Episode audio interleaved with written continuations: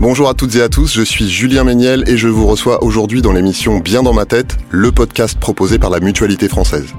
Au travers de ces épisodes et témoignages, nous reviendrons sur les sujets qui touchent à la santé mentale avec des professionnels de santé. Nous tenterons d'apporter des clés de compréhension et de partager des ressources avec positivité, bienveillance et sans tabou. Aujourd'hui pour cet euh, épisode où on va parler d'une histoire positive qui nous permet de nous rendre compte que c'est possible de vivre avec euh, sa maladie, je suis en compagnie Toujours pas vraiment, puisque cet épisode, comme les précédents, euh, est enregistré à distance pour les raisons qu'on connaît. Mais je suis en compagnie quand même de Jean et Daphné. Euh, Jean et Daphné, bonjour. Bonjour. Bonjour. Avant de parler de votre histoire commune, peut-être que ce serait bien que chacun d'entre vous se présente individuellement pour que les gens qui nous écoutent savent un petit peu à qui ils ont affaire. peut-être Daphné, on va vous laisser commencer. Oui, j'ai travaillé pendant trois ans en tant que père aidante sur le secteur de Locminé, une petite ville qui se situe entre Vannes et Pontivy, euh, dans le Morbihan. Et euh, du coup, actuellement, je suis formatrice pour le GHU Psychiatrie et Neurosciences à Paris, et puis pour des associations un petit peu telles que l'APF ou Alpha. Et euh, en parallèle, dans mes heures pas perdues, euh, je dessine, j'écris, je chante, enfin je, je m'organise comme je veux pour faire des choses intéressantes. Bah, très bien, enchanté Daphné. Euh, et Jean, du coup? Donc moi je suis cadre de santé. Euh, J'ai la chance euh, de faire ce métier euh, voilà, dans la santé mentale et la psychiatrie depuis quelques années sur le centre médico-psychologique de secteur de Locminé qui dépend de l'établissement public de santé mentale du Morbihan.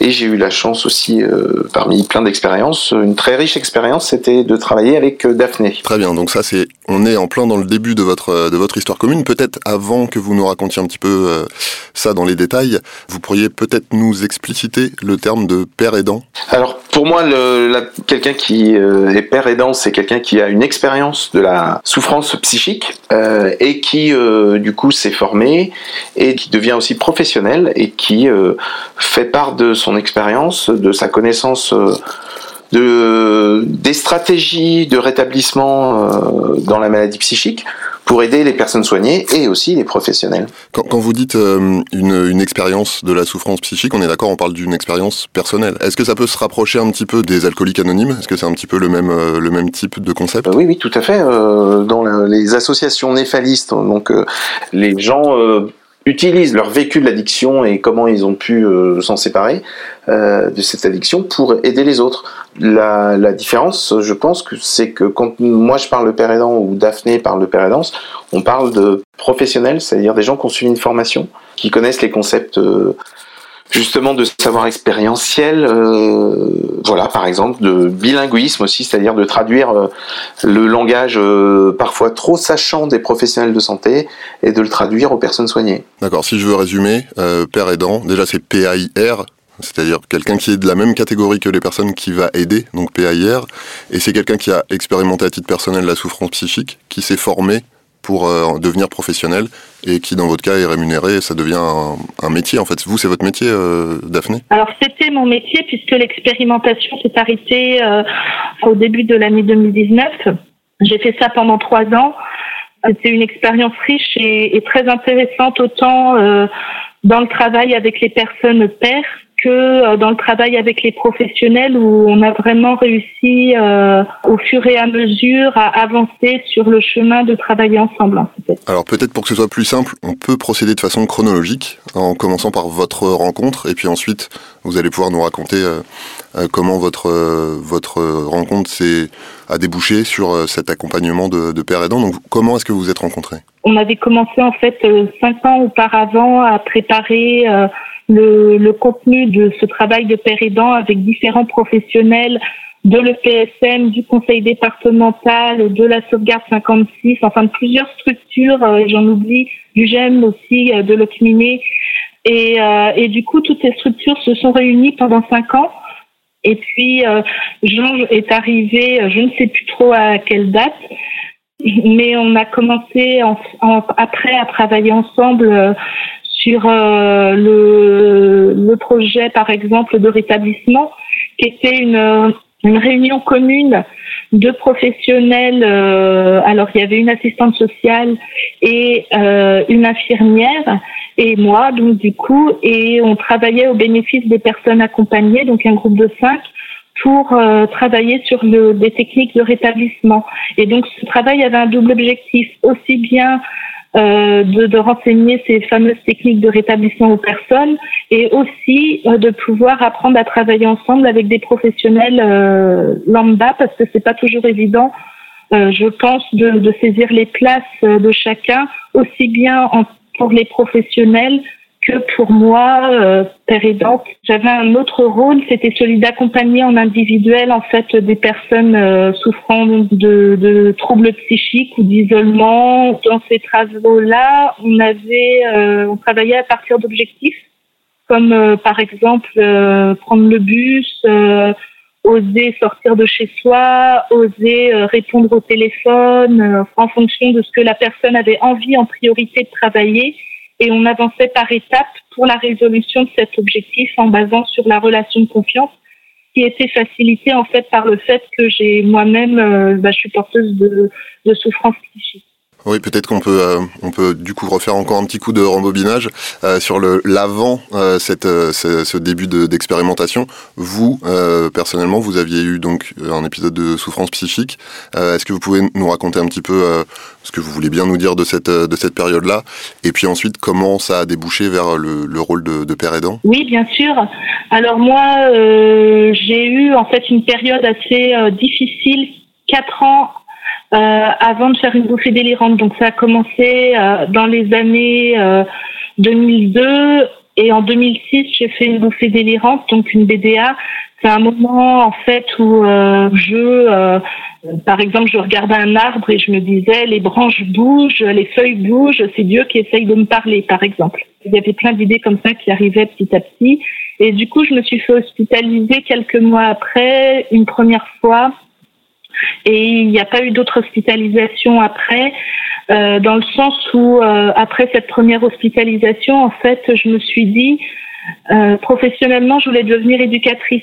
Et je me suis dit, pourquoi est-ce que euh, ce que je voulais apprendre aux autres, que chacun avait une valeur, euh, des compétences, des forces, je ne l'appliquerais pas à moi-même. Et donc à partir de ce moment-là, en fait, j'ai essayé d'établir euh, tout un espèce de, de, de de procéder avec des multiples petites techniques pour essayer d'aller mieux. L'objectif à la base, c'était de ne pas se faire réhospitaliser. Aujourd'hui, j'ai pris un peu de recul. Je pense que si je me faisais réhospitaliser, ce serait pas la fin du monde, même si, euh, grâce aux petites techniques, j'ai la chance de, de m'en sortir assez bien. Puis petit à petit, le projet de pérédance s'est monté. D'accord, très bien. Du coup, Jean, votre entrée en scène, comment ça s'est passé? Alors moi, en fait, euh, j'ai postulé sur les, les structures euh, de psychiatrie de Locminé parce que je savais qu'il y avait en, en cours de mise en œuvre euh, ce projet de Père Il n'y a pas que ça, mais ça a été quand même un, des gros choix, euh, enfin qui, qui, a influé mon choix de postuler sur ce sur ce poste-là. Euh, parce que je connaissais pas, j'avais autant peu de connaissances que ça m'intéressait euh, la notion de pérédance. Donc assez rapidement, moi je suis arrivé, il y avait déjà pas mal de choses de mise en place, notamment la structure, on va dire, le portage associatif. Euh, euh, voilà, donc il n'y avait plus qu'à euh, il y avait plus qu'à travailler euh, les projets, de, de, proposer à Daphné de rejoindre l'équipe euh, de façon ponctuelle, mais qu'elle ait des temps de participer avec, à des staffs avec nous, de monter un projet, un groupe rétablissement justement pour les personnes soignées. Euh, et puis on avait des réunions aussi, euh, des réunions régulièrement euh, avec toutes les personnes qui avaient participé à l'élaboration de ce projet. Donc c'était aussi le, réseau. Mais bah moi, tous, Daphné m'a, c'est la personne qui m'a appris, je pense, les choses les plus essentielles dans tout ce que j'ai appris en psychiatrie. donc Daphné va pas le reconnaître parce qu'elle est modeste, mais moi j'ai appris vraiment euh, les, choses essentielles pour comprendre euh, notre travail d'accompagnement des personnes qui souffrent de troubles psychiques. Je l'ai appris, euh, je l'ai appris avec elle. notamment la notion de, enfin, ça a confirmé beaucoup de choses. Je pense que La folie, c'est pas du tout un sujet avec, avec lequel j'ai l'impression de travailler depuis les 20 années que je travaille en psychiatrie. Moi, je travaille avec des personnes qui, ont, qui ont une demande d'aide et qui savent mieux que quiconque sur quoi ils veulent qu'on les aide. Ils veulent qu'on les aide. Voilà. Ça, c'est vraiment important. C'est vraiment partir de, de la personne, partir des, des forces et des ressources comme nous a dit euh, Daphné euh, tout à l'heure, euh, et, les valoriser. Parfois les, les redire aussi. Qu'il ne faut pas penser que aux choses qui handicapent. voilà. Et puis j'ai appris aussi avec Daphné que dans le processus de rétablissement, on peut être une personne à la suite d'une pathologie, on peut être une personne qui trouve plus de bonheur à la vie qu'auparavant parce que euh, Daphné s'est inscrite euh, en tant que citoyenne, en tant que euh, personne qui participe dans des associations. Elle est aujourd'hui formatrice. Si un projet de pérédance repart et qu'elle est disponible, sais qu'elle sera avec nous. C'est quelqu'un qui, qui peut positiver tout ce que la maladie lui a pris sur, dans l'existence. Et ça, c'est pas évident de, de le comprendre euh, d'emblée comme ça. Euh, moi, j'apprends tous les jours avec les personnes euh, avec qui je travaille. C'est soit des professionnels, mais aussi des personnes soignées. Pour être très pragmatique, l'apport principal des pères aidants ou des pères aidantes, si je comprends bien, vous de ce que vous me dites là, Jean, c'est peut-être apprendre à soigner plus des personnes que des, que des maladies. Euh, mais globalement, l'apport le, le, principal de, ces, de cette, ce genre d'accompagnement par des, par des pères aidants, qu'est-ce que, qu'est-ce que ce serait? Bah, C'est l'espoir. Euh, vraiment, je pense que au final, c'est, l'espoir. C'est-à-dire qu'on a à la fois les professionnels de santé voient, euh, voient quelqu'un qui a, qui a connu la maladie psychique et qui eh ben qu'on fait une force déjà, mais qui, euh, qui garde euh, euh, plein de compétences, voilà. Donc ça déjà, et cet espoir-là aussi pour les personnes soignées, se dire qu'il y a une vie qui est tout à fait possible avec un trouble psychique. Daphné, Daphné peut-être vous pouvez nous raconter de façon pareil, assez euh, pragmatique. En quoi ça consiste euh, cet accompagnement euh, concrètement? Qu'est-ce que vous avez fait pendant cette, cette expérimentation? Est-ce que vous étiez au, plutôt au contact des, des, personnes prises en charge, plutôt au contact des équipes soignantes, les deux? Très concrètement, qu'est-ce que vous faisiez? Alors déjà, je voudrais d'abord dire que la notion d'espoir, elle est super importante, et, mais elle peut être aussi difficile à entendre pour des personnes qui sont en souffrance profonde et euh, je pense que dans ces cas-là, euh, enfin moi c'est un peu euh, ma pensée, c'est que c'est important d'aller voir quelqu'un en fait de professionnel pour pour, pour pouvoir mieux avancer. Après, pour le travail à proprement parler, pour répondre à votre question, euh, donc moi j'étais au, contact des, des, des soignants, un peu moins qu'auprès des, des personnes pères. Euh, parce que euh, bah, le travail, c'est quand même d'accompagner des gens, même si euh, c'est important de pouvoir faire du lien avec les professionnels et, et le réseau autour. concrètement, donc j'avais, j'avais, je suivais à peu près, je dirais trois, quatre personnes simultanément. voilà. Après, ça tournait. En fait, j'ai dû faire entre je crois, une dizaine d'accompagnements en trois ans. Donc, c'est pas énorme. C'était aussi bien euh, pour des objectifs de prendre le bus, euh, oser euh, sortir de chez soi, oser parler à des professionnels pendant un séjour hospitalier, oser bah, se renseigner sur la question du diagnostic pour mieux appréhender les choses. En fait, pas du tout dans une notion, enfin pour moi en tout cas, euh, c'est pas comme ça que j'imagine les choses, mais pas du tout dans une conception pour aller euh, à, contre le système euh, en place. Donc voilà pour les petits exemples. Autrement, pour ça, c'était plus pour les accompagnements individuels. Juste, je vous, je vous interromps un instant, Daphné. Euh, là, quand vous nous parlez justement de ces exemples très concrets, euh, pour le que ce soit le bus ou oser parler aux professionnels de santé, etc. Euh, on, est d'accord que c'est pas uniquement des entretiens euh, avec la avec la personne. Vous êtes là aussi sur le terrain, c'est-à-dire vous vous les accompagnez physiquement, euh, par exemple pour prendre le bus C'est quelque chose que vous faisiez? Oui, tout à fait. Par exemple, euh, la personne souhaite prendre le bus, donc on en parle, on voit euh, quels sont ses freins, quelles sont ses envies, et ensuite on va à l'arrêt de bus euh, on prend le bus, on analyse euh, comment euh, est-ce qu'on prend le bus, quel bus, comment on le repère, comment on, peut travailler aussi le contact avec le chauffeur, qu'est-ce qu'on demande, qu'est-ce qu'il faut anticiper pour prendre le bus. Et ensuite, on prend le véhicule et on va jusqu'à une étape. Et puis, on travaille sur comment on a ressenti le, bus, le, trajet, etc. Et puis, petit à petit, la personne prend le bus euh, pendant que je l'accompagne aux arrêts, mais elle, fait le voyage toute seule. Et ensuite, euh, elle fait complètement le voyage toute seule. Je reste joignable par téléphone en cas de souci.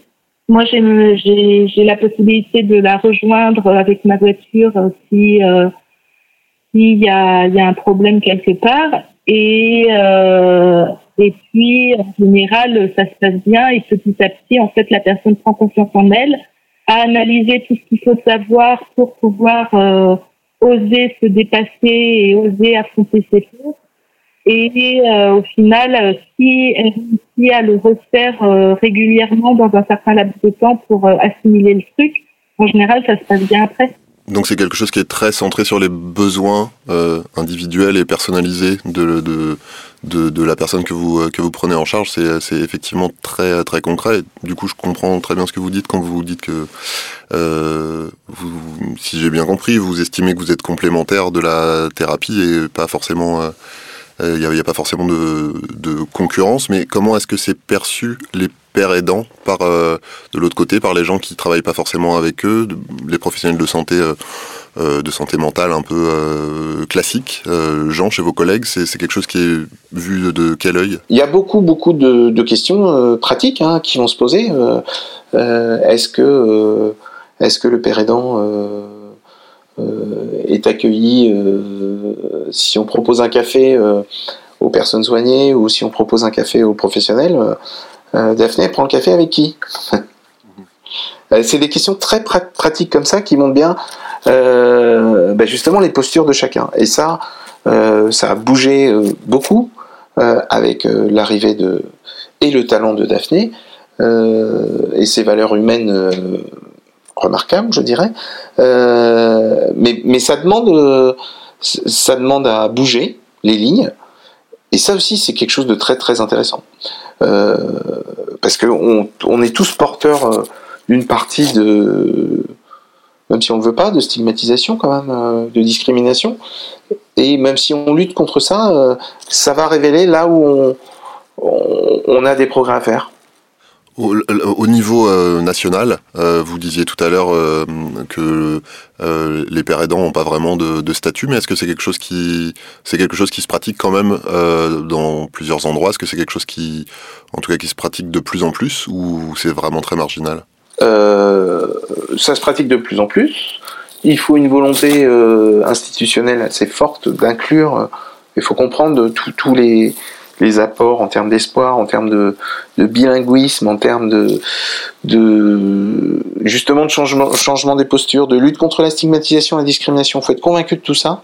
Euh, mais il y a une formation euh, de médiateur de santé père, par exemple, euh, sur Paris, avec le, le CCOMS de Lille.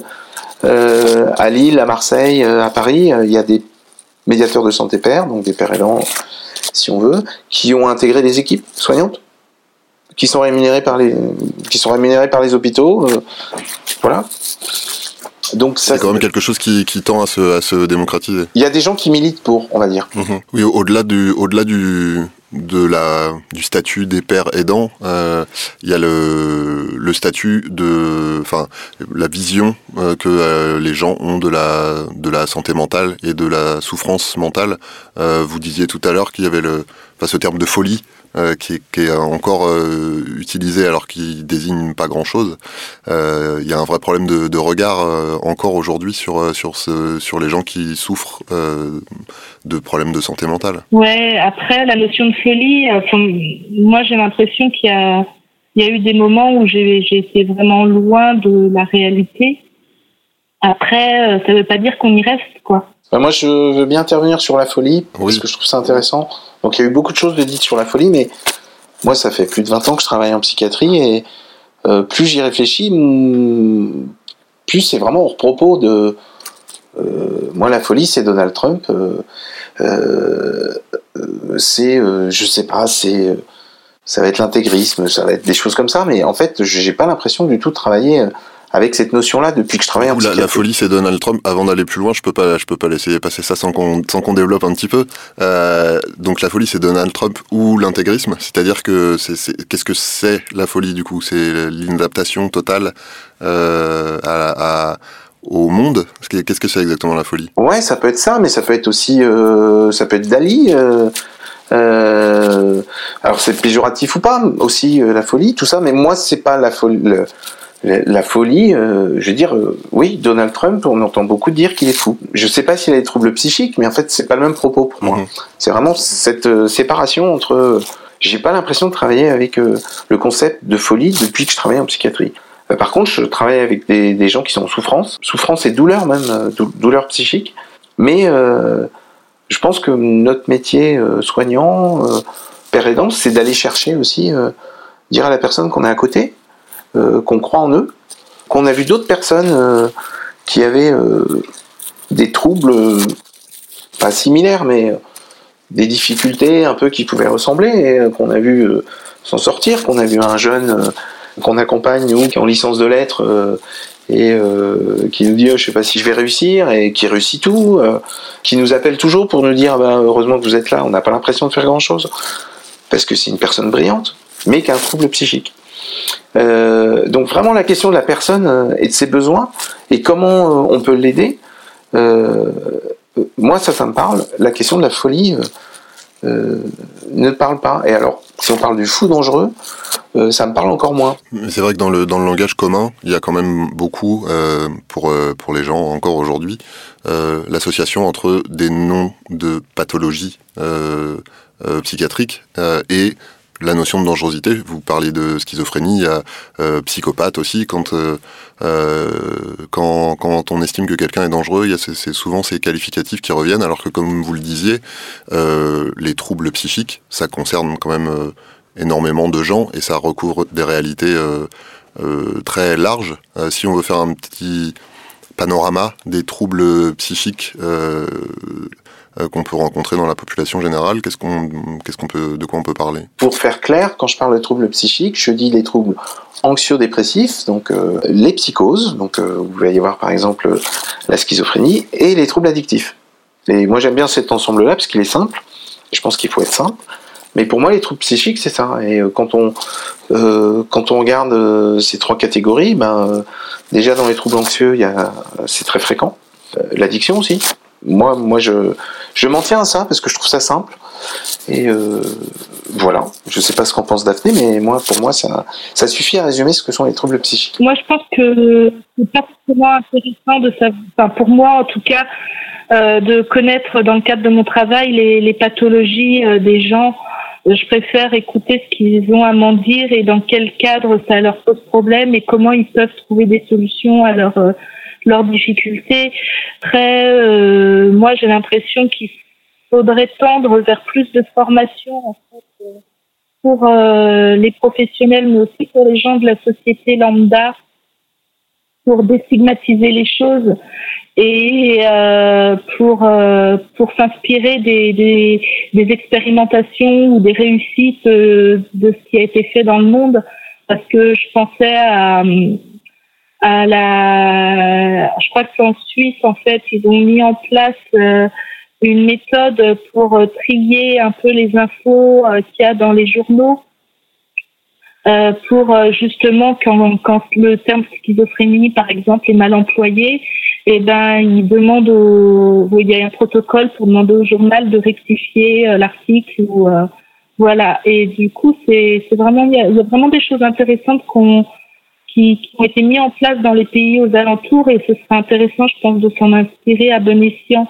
Parce que des fois, on, en France, on peut euh, s'inspirer de choses qui, euh, qui ont été faites et qui ont qui n'ont pas marché en fait. Mais euh, au moins s'inspirer de, de, choses constructives, je pense que ça pourrait être sympa. Et puis, de donner des moyens aux gens atteints de troubles psychiques de d'oser euh, se former, oser apprendre, oser faire des thérapies, oser sortir d'un peu un schéma euh, que le système AH, moi j'ai l'impression, euh, enferme. Et euh, peut-être celui de la pension d'invalidité que je maîtrise moins. Mais euh, mais voilà et euh, et aujourd'hui c'est voilà il y a certains même des médecins qui qui prouvent qu'ils n'ont pas tort que certains restent un peu un peu dans leur schéma de difficulté mais c'est pas le cas de tout le monde. Et ceux qui s'en sortent ça peut être encore plus compliqué par exemple, euh, moi concrètement, j'ai travaillé pendant trois ans et à l'heure d'aujourd'hui, j'ai même pas une AH à taux plein, j'ai une, j'ai des APL qui sont euh, minorés de plus de moitié parce que j'ai travaillé, euh, j'ai dépassé un certain plafond en 2018. Sauf qu'à l'heure d'aujourd'hui, j'ai avec le Covid, etc., j'ai pas de ressources qui rentrent. Et, euh, et voilà. Et donc c'est une situation très compliquée. Et en fait, euh, le système actuel en France ne nous permet pas ou mal de nous émanciper, je trouve, même s'il faut pas euh, forcément compter sur l'État-providence. Mais il y a quand même des limites, euh, je trouve. Alors du coup là, c'est vrai que depuis tout à l'heure, on, parle beaucoup des, on parle beaucoup des freins, on parle beaucoup du regard des autres, on parle beaucoup de, des difficultés extérieures. Euh, mais pour les personnes qui sont en, souffrance euh, psychique. Euh, est-ce qu'il y a des, je vais pas dire des trucs ou des règles, mais comment faire pour bien vivre avec sa maladie? Est-ce qu'il y a des choses qu'on peut conseiller aux gens? Bah moi, je pense que ça dépend de ses envies. En fait, faut prioriser euh, qui nous fait envie. Est-ce qu'on a la, les ressources pour parce qu'on n'a pas forcément toutes les ressources à tous les moments donnés, mais euh, dans ce qui nous fait envie, quelles sont les ressources qu'on a pour avancer donc euh, moi, par exemple, ça a été euh, le travail de d'avancer de, là-dedans. ça a été aussi de trouver des astuces pour euh, prendre le moins de si besoins possible.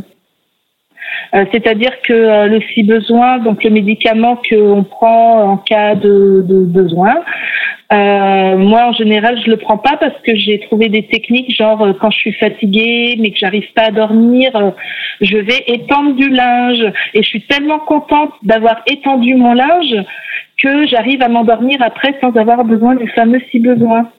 Ou alors, ça peut être un, massage du ventre. Mais ou un, un, procédé de méditation visualisation. Après, ça dépend des gens. Mais euh, et ça, ça peut être pour apprendre aussi à gérer et à doser son stress. En fait, il y a plein de, de petites méthodes qui peuvent être trouvées selon euh, selon ses envies et, et, ses besoins. Et si on n'a pas d'envie, ce qui peut arriver, ça peut être intéressant de se rappeler qu'est-ce qu'on aimait quand on était enfant et de se rappeler euh, des éléments clés euh, de son parcours. Très bien, Jean, de votre côté, si vous, si vous aviez des, les concepts, les grandes règles pour euh, bien vivre avec, euh, avec sa maladie quand on est en souffrance psychique, qu'est-ce que ça, qu'est-ce que ça serait? Bah, euh, Dans ce que dit Daphné, avec lequel je suis tout à fait en accord, mais c'est-à-dire que pour aller bien, eh ben on sait à peu près tous ce qui nous fait du bien c'est soit étendre son linge. Euh, alors moi, c'est plus la musique. Hein, chacun son truc, y a pas de. Euh, chacun va trouver ce qui lui parle à lui pour aller mieux, mais euh, le plus important, c'est de lutter tout ensemble contre la maladie avec des personnes, avec des personnes ressources. Alors les personnes ressources, ça peut être ça peut être des amis, ça peut aussi être pertinent que ce soit pas des amis, mais plutôt quelqu'un d'autre. Ça peut être des professionnels. Mais en tout cas, de, comme les troubles psychiques concernent un quart des personnes de la population générale, je pense que c'est important de se dire que c'est pas, euh, voilà, l'autostigmatisation, c'est lutter contre et puis se dire, bah voilà, j'ai, comme quand j'ai une, euh, je me fais une entorse, je vais voir mon médecin, et ben je me sens pas bien psychiquement, je vais voir le, mon médecin ou le CMP. Je pense que c'est important de, de, se dire que l'accès aux soins, il, il, doit être un réflexe et, et pas d'attendre trop longtemps. Après, dans ce qui fait bien, euh, c'est d'être citoyen. Euh, donc c'est de participer. Euh, euh, ça fait du bien de d'être parmi avec avec les autres. donc il y, a y a aussi les groupes d'entraide mutuelle, les GEM, qui proposent plein de choses, les associations, le sport. faire partie de la société, être citoyen, je pense que c'est vraiment quelque chose de, très important. Nous, on travaille beaucoup sur cette notion-là, d'être au, cœur de la cité. Il y a plein de choses à faire. ça fait du bien à tout le monde, mais aussi quand on a des troubles psychiques. Et la notion d'empowerment, donc le pouvoir d'agir, en gros, malgré des difficultés, handicap, timidité, troubles psychiques, peu importe. Pardon. Mais je pense que le pouvoir d'agir aussi, se dire on peut faire des choses. Euh, du coup, qu'est-ce que j'ai envie de faire? Se poser cette question-là. Qu'est-ce qui, qu'est-ce qui reste pour moi malgré euh, ma souffrance, malgré mes difficultés Qu'est-ce que j'ai euh, qui va me faire du bien, qui va être important Aller en parler à un professionnel de santé ou, ou autre, comme dit, comme dit Daphné, trouver des ressources. Voilà. Ça, me paraît, ça me paraît être une très belle euh, conclusion, euh, porteuse d'espoir, puisque c'était aussi un petit peu l'idée de départ de raconter une, euh, une histoire positive. Euh, merci à vous deux d'avoir d'avoir témoigné, merci à vous deux d'avoir raconté votre histoire professionnelle euh, commune. et au revoir. Au revoir. Au revoir et merci aussi. Merci à toutes et à tous d'avoir écouté cet épisode. Si vous souhaitez en savoir plus, je vous invite à parcourir la description de ce podcast dans laquelle vous trouverez des sites et des ressources pour approfondir le sujet.